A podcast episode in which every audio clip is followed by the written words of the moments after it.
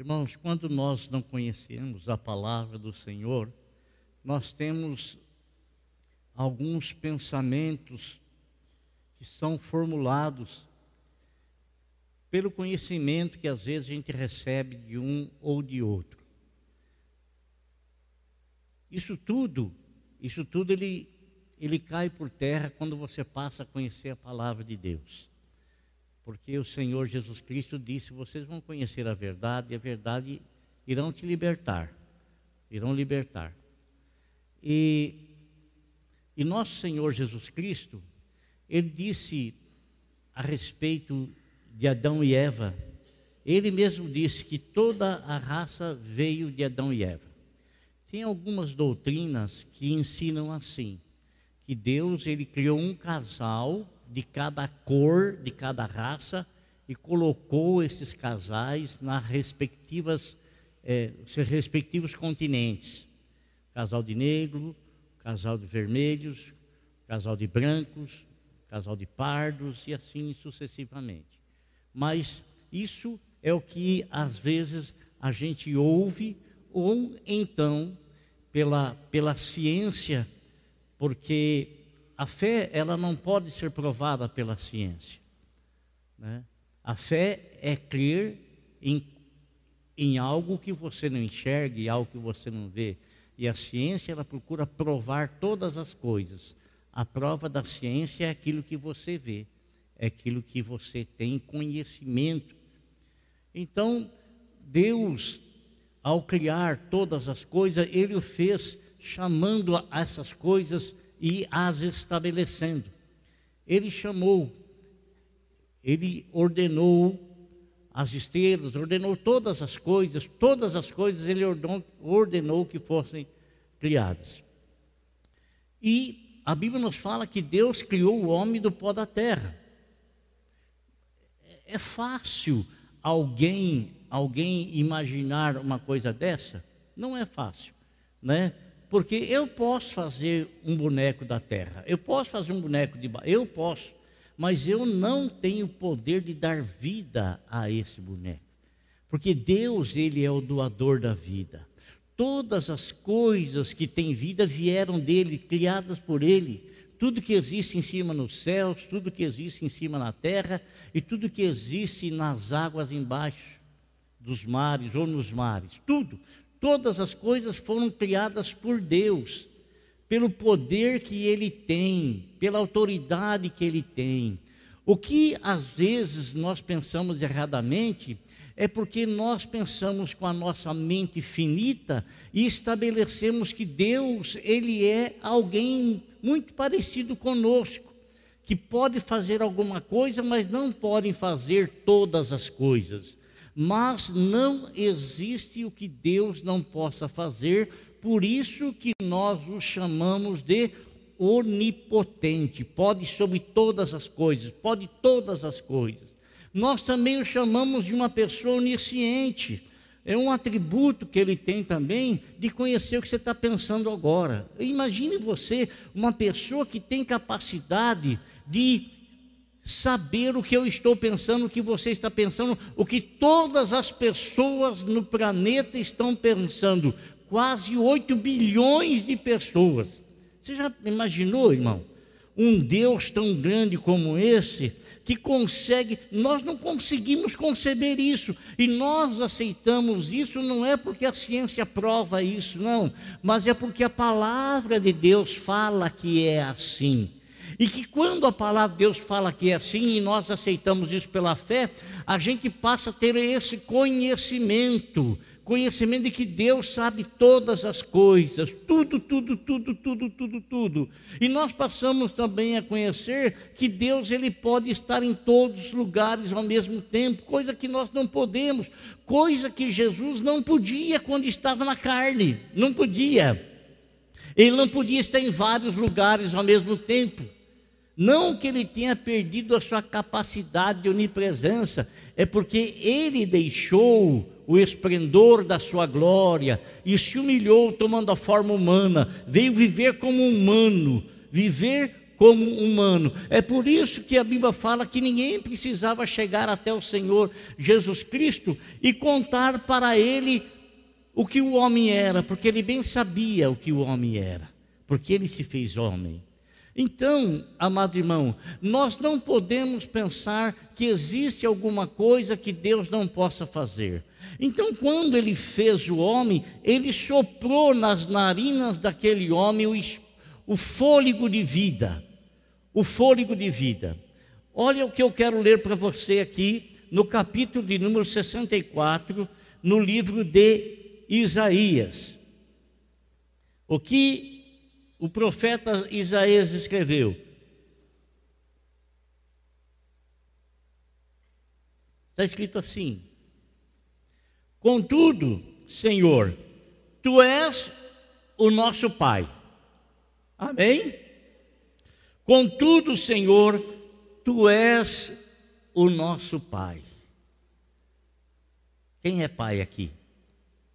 Você é pai? Você é pai? Você é pai. Não é? Contudo, Senhor, tu és o nosso Pai. Deus, ele tem direito sobre a nossa vida. Ele é Senhor da nossa vida por direito de criação. Ele nos criou. Olha aqui. Contudo, Senhor, tu és o nosso Pai. Nós somos o barro e tu és o oleiro. Todos nós somos obras das suas mãos. Amém? Então, ele é o nosso Pai. Nós somos barro, barro nas mãos do oleiro. Aleluia! Somos barros da mão do oleiro. Todos nós somos obra das mãos de Deus. Fala para o teu irmão assim, meu amigo, meu irmão, você é obra das mãos de Deus. Você é obra das mãos de Deus. Ah, mas foi o meu pai e minha mãe que me fizeram. Foi, mas foi Deus que soprou espírito de vida para você viver.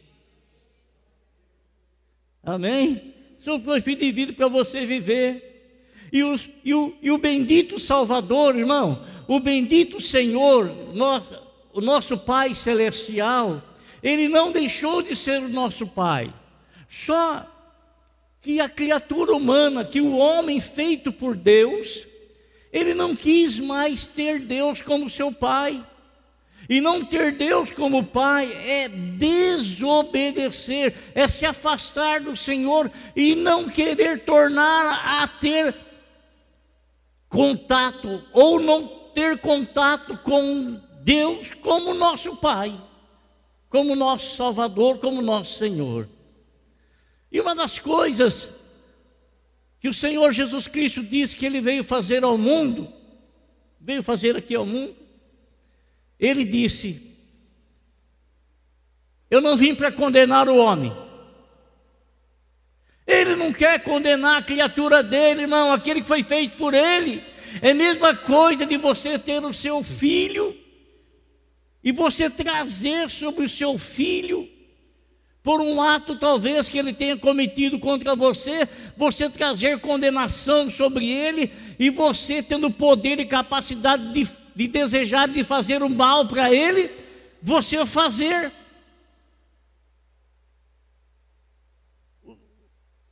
O Senhor Jesus Cristo, ele veio aqui, ele veio aqui e ele disse uma palavra extraordinária. Ele disse: Eu não vim para condenar o homem, mas eu vim para salvar o homem.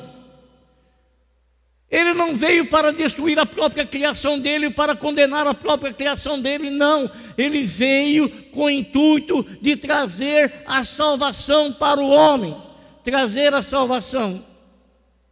E muitas vezes o conhecimento desta salvação se dá ou sempre se dará a partir do momento que a gente passa a conhecer a verdade, a verdade que está revelada ali na palavra do Senhor. Então a gente passa a conhecer aquelas ideias que a gente tinha formulada ou feita, ou por muitos, muitas coisas que você leu, ouviu e estudou, aquilo fica em segundo plano, porque a verdade nos é revelada na Bíblia Sagrada, e a verdade com respeito a Deus, não outras verdades que são verdades, mas que não tem nenhuma ligação entre nós e Deus, quando falamos da vida espiritual.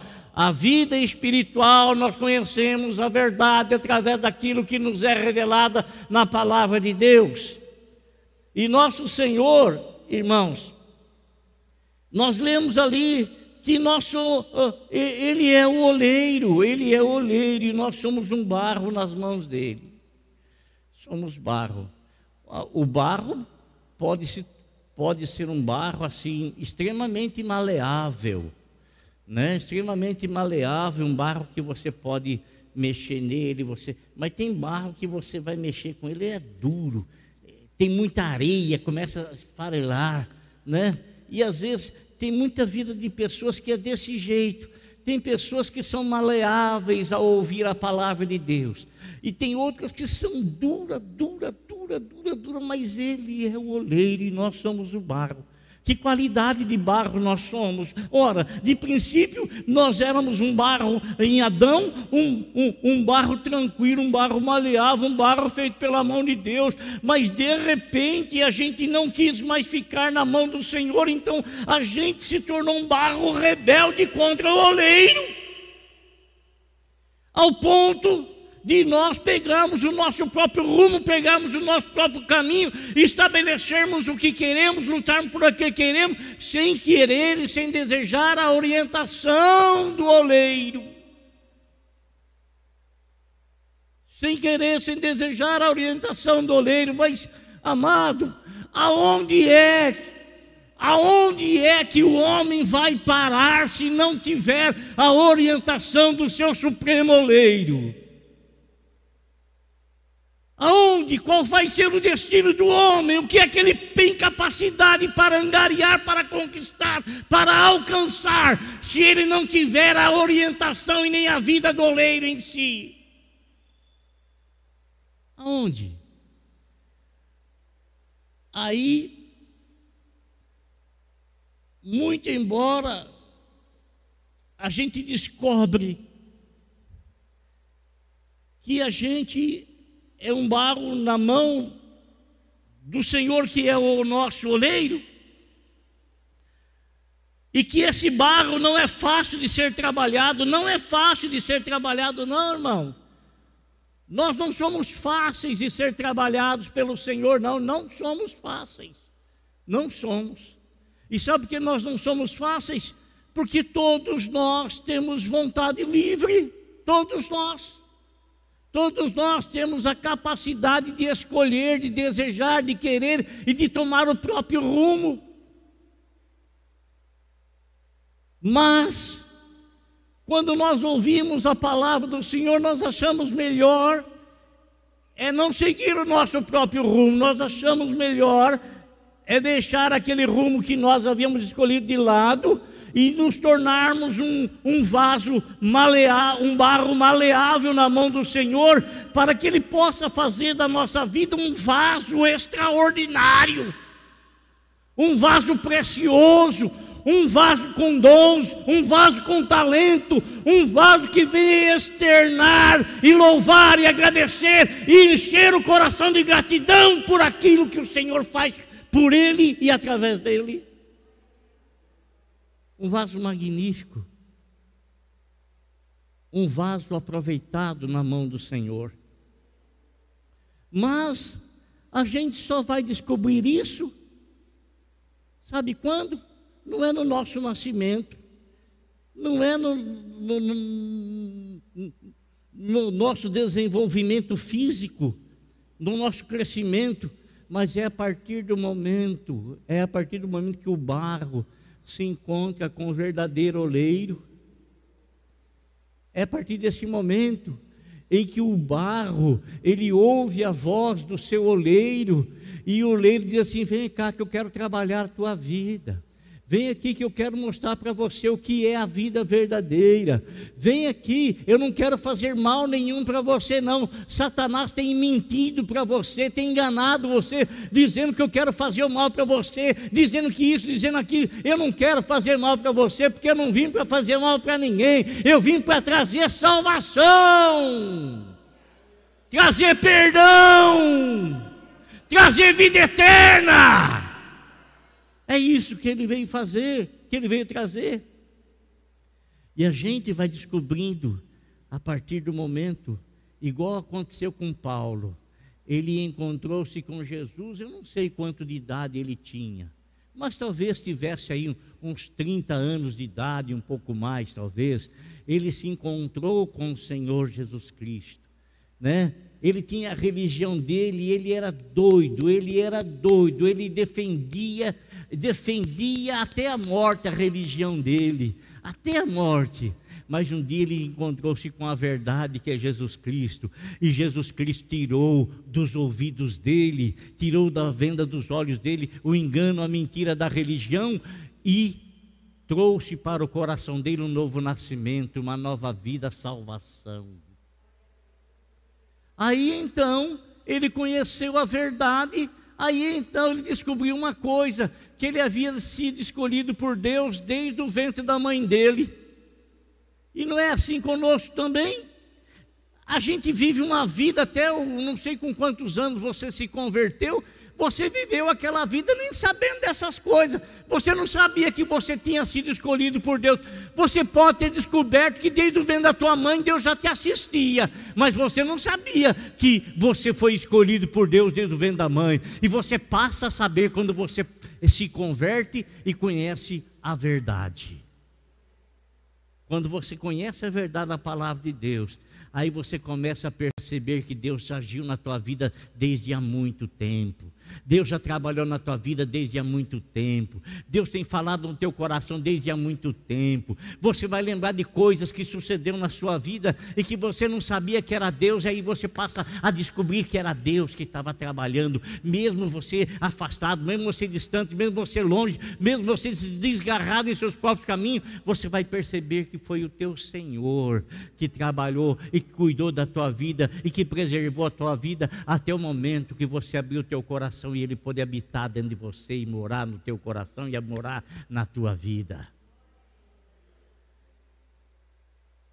Eu quero, irmãos, ler algo aqui para você no capítulo, não precisa abrir a Bíblia. Se você quiser na tua casa, você pode procurar depois. No capítulo 8 de, de João. Quero ler aqui para você. Jesus, porém, foi para o Monte das Oliveiras. Ao amanhecer, isso quer dizer que ele passou a noite toda orando. Ao amanhecer, e faz muito tempo que eu não faço isso, irmão. Faz muito tempo que eu não passo a noite orando. Faz muito tempo. Tenho meu horário de oração, mas não passo a noite orando. Ao amanhecer, ele apareceu novamente na onde? No templo. No templo. Ah, não precisa mais vir na igreja, não. O pastor faz, faz, faz live, faz culto pela internet. Não precisa mais vir na igreja, não. Nosso Senhor Jesus Cristo, irmão, ele foi na onde no templo. Ele nunca condenou as pessoas por estarem no templo. Nunca, nunca. Porque o templo foi feito para nós juntos aqui glorificarmos o nome dele.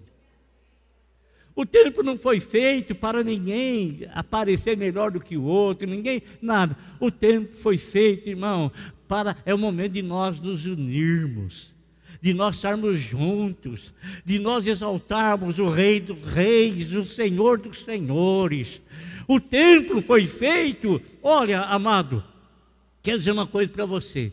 Eu acho tão lindo, mas tão linda a arquitetura da, da, da, da catedral, mas que coisa mais bonita. do santuário, coisas lindas, arquitetura belíssima, belíssima, belíssima, belíssima, né? Coisa linda, coisa linda. Mas o templo, a, o, o local aqui é construído com, uma, com essa finalidade só, de nós honrarmos o Senhor. Ai quem me dera, irmão. Ai quem me dera se eu tivesse condição. Nem as igrejas romanas hoje têm mais condição de fazer o que se fazia antigamente.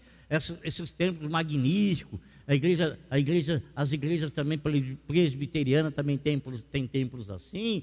A igreja a igreja luterana também tem templos assim, lindo, magnífico. Eu, eu falar coisa para você: se eu tivesse condições, eu ia fazer uma coisa linda, mas linda, linda, linda, linda, para glorificar o nome do Senhor. Sabe, irmão? Uma coisa bonita, uma coisa assim, uma arquitetura assim, fantástica, magnífica, maravilhosa. Ah, mas isso não quer dizer nada, não quer dizer sim, quer dizer sim, quer dizer que é uma coisa bem feita, bem cuidada, bem planejada. Né? Então, o templo aqui, esse local aqui que nós, que Deus nos deu a graça de construirmos isso aqui, e é para glorificar o nome dele, é a oportunidade que nós temos de estarmos juntos. Olha aqui, fazia alguns meses que eu não ia para visitar meu irmão, tenho dois irmãos lá em Jundiaí, não tenho mais, os pais faleceram. A minha, a minha esposa tem a mãe dela, né? E nós temos lá muito parente do lado da minha esposa, porque é, são nove irmãos vivos hoje, né? Então, são família grande. E nós fomos lá e pudemos ver as pessoas todas, fazer um almoço junto, um momento de comunhão familiar. Não é importante isso? É importantíssimo. Então, aqui na igreja, irmão, aqui na igreja é o momento de nós termos uma comunhão familiar com o nosso Pai Celestial, o nosso Deus bendito, o nosso Deus eterno. Então, o Senhor, Ele nunca reprovou as pessoas que iam no templo. E eu não encontro na Bíblia Sagrada lugar que reprova aí, ah, não precisa ir na igreja, vai. Não precisa ir na igreja. O que, você vai fazer na igreja? Eu vou ouvir a palavra de Deus, eu vou louvar o Senhor, eu vou engrandecer o Senhor, eu vou ter comunhão com os meus irmãos, e juntos, unidos em fé, nós vamos, nós vamos ter comunhão com o nosso Pai Celestial. Né? Então, irmão, ele nunca reprovou. Ele ficou a noite toda orando e de manhã ele foi na onde? Ele foi no templo, ó ao amanhecer, ele apareceu novamente no templo, onde todo o povo se reuniu ao seu redor e ele assentou-se para ensiná-los. Ele assentou-se, o povo todo reunido, e não eram poucas pessoas, não eram poucas pessoas, eram muitas pessoas. E ele sentou-se para ensinar o povo, né? E o povo estava ao seu redor, e ele ensinando o povo. Irmão, uma das coisas que nós precisamos aprender, sabe, é que Jesus, ele é um doutrinador por excelência, ele é um mestre por excelência, ele é um doutor na palavra, ele Todos os dons estão sobre a vida. É a única pessoa que tinha todos os dons sobre a vida dele. Todos, todos, todos, todos, todos, porque ele é perfeito. Perfeito. Então ele estava ensinando. Deseje, irmão, queira aprender, porque você vai conhecer a verdade e a verdade vai te libertar. Deseje aprender, deseje conhecer, deseje. Busque, busque a Deus, peça para Deus te dar fome pela palavra dele, pelo conhecimento. Mesmo que esse conhecimento você venha receber de alguém que tenha o dom de mestre para ensinar, o dom de mestre para orientar, o dom de pastor para aconselhar, para dirigir, para orientar, para guiar. Isso vai ser muito favorável a você. Então o Senhor foi lá, irmão, olha só uma coisa. E os mestres da lei e os fariseus, o que, eles fizeram? Eles trouxeram ali no templo uma mulher surpreendida em adultério. Então, dentro do templo, eles trouxeram os mestres da lei e os fariseus. Isso é, os mestres eram aqueles que ensinavam o Velho Testamento. E os fariseus, eles eram as pessoas que mais, que mais se dedicavam em guardar as leis. Mas eram legalistas, guardar as leis. Dois eram duas classes de pessoas representadas ali, duas classes de pessoas de peso, de peso, não eram qualquer um. Eram pessoas reconhecidas com autoridade, como autoridade. Então, o que, que eles fazem? Eles trazem uma mulher ali, pega em flagrante adultério. E o que, que eles fazem para o Senhor? Fizeram-na ficar em pé diante de todos. A humilhação. Fizeram aquela mulher ficar em pé diante de todos. Diante de todos. E a Bíblia nos fala aqui que eles disseram para Jesus: Mestre, essa mulher foi surpreendida em ato de adultério. E na lei, Moisés nos ordena apedrejar tais mulheres. E o Senhor que diz? Eles estavam usando essa pergunta como armadilha a fim de terem uma base para acusá-lo. Irmãos, tem pessoas que eles não têm limite, irmãos. Tem pessoas que eles fazem armadilha. Às vezes eles sabem que você é crente e eles fazem uma armadilha para você só para ver a tua reação. Às vezes, até mesmo quando você vai comprar alguma coisa e a pessoa te volta um troco a mais, às vezes coisa à toa, às vezes a pessoa sabe que você é crente e ela quer experimentar a tua reação. Porque se faltar, você vai reclamar. Mas será que você vai ter a mesma atitude se você ter um troco a mais?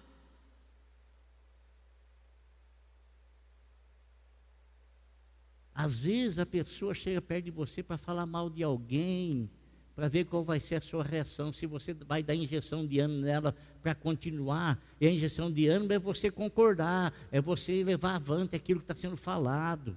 Quando a Bíblia fala que nós não devemos falar mal um do outro.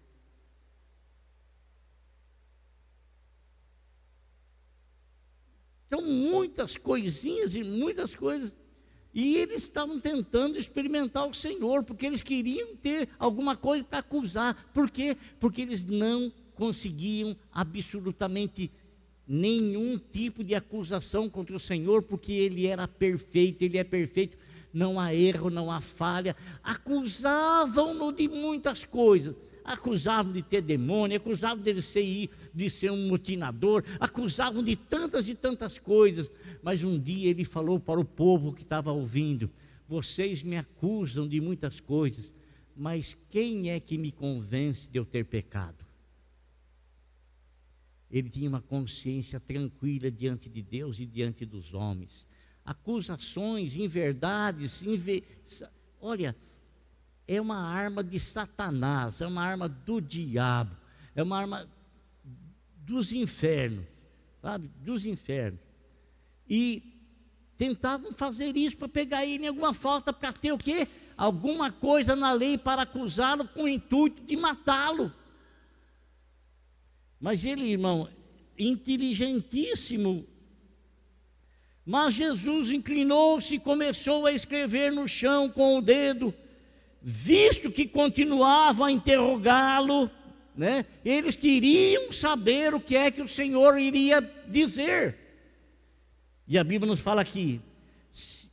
E Jesus lhes disse: levantou e lhes disse: se algum de vocês estiver sem pecado, seja o primeiro a tirar pedra nela.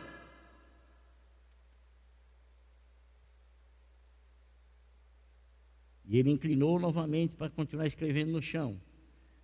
Os que ouviram foram saindo, um de cada vez, começando pelos mais velhos, e Jesus ficou então só com a mulher em pé diante dele. Agora presta atenção no que eu quero chegar com você. Então Jesus pôs-se em pé e perguntou-lhe: Mulher, onde estão? Onde estão eles? Ninguém a condenou? E ela disse: Ninguém, Senhor, disse ela. Declarou Jesus: Eu também não a condeno. Agora vá e abandone sua vida de pecado. Então o Senhor também disse para aquela mulher: Eu também não te condeno, não te condeno. Por quê? Porque ele não veio para condenar. Ele veio para salvar, mas ele fez uma advertência a ela. A partir de hoje você conheceu a verdade. Você cometeu tais atos na ignorância. Na ignorância. Você cometeu tais atos na ignorância. E isso não vai ser levado em conta. Mas a partir desse momento eu te ofereço o perdão, não a condenação. O perdão das suas falhas e dos teus pecados. Mas eu quero que você vá, torne-se para a tua casa, para o teu lar, para onde você for, mas não peque mais, não volte à sua vida de pecado. Irmão, ela era um barro, ela era um barro que tinha os seus próprios caminhos, fazia o seu próprio. fazia o que queria da sua vida fazia o que queria, mas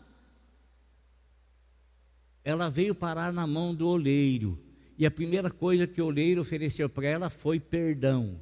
A segunda coisa foi uma advertência: abandone a tua vida de pecado. Amém? A partir daquele momento que ela conheceu o perdão, conheceu a verdade, ela agora não é mais ignorante, agora ela sabe da verdade, o perdão foi lhe oferecido, e a advertência foi feita. A mesma coisa, irmão, que faz para todos nós. Não é que o adultério, moralmente falando, é um pecado assim, que de um fator um, maior, moralmente dizendo, mas quem que nunca pecou? Quem nunca errou? Eu nunca adulterei, mas eu tenho pecado igual qualquer pessoa. Tenho um pecado igual e a mim me foi oferecido perdão. Eu acatei esse perdão e eu não tornei mais a prática do erro. Não quero aquela prática do erro, porque a prática do erro, do erro me distancia do Senhor. E eu não quero viver longe do Senhor. Eu quero ser um barro maleável na mão do Senhor, para que Ele possa fazer de mim o que Ele quiser, contanto que o que Ele quiser venha beneficiar outras pessoas, abençoar outras pessoas. Por isso, amado irmão, você, se você não é um barro na mão do oleiro, o Senhor está chamando você para você entregar a sua vida para Ele, para você entregar para que Ele possa fazer de você aquilo para qual Ele permitiu você vir ao mundo, para que você o conheça como teu Criador, para que você conheça como teu como teu Salvador, para que você se conheça como filho de Deus. Amém?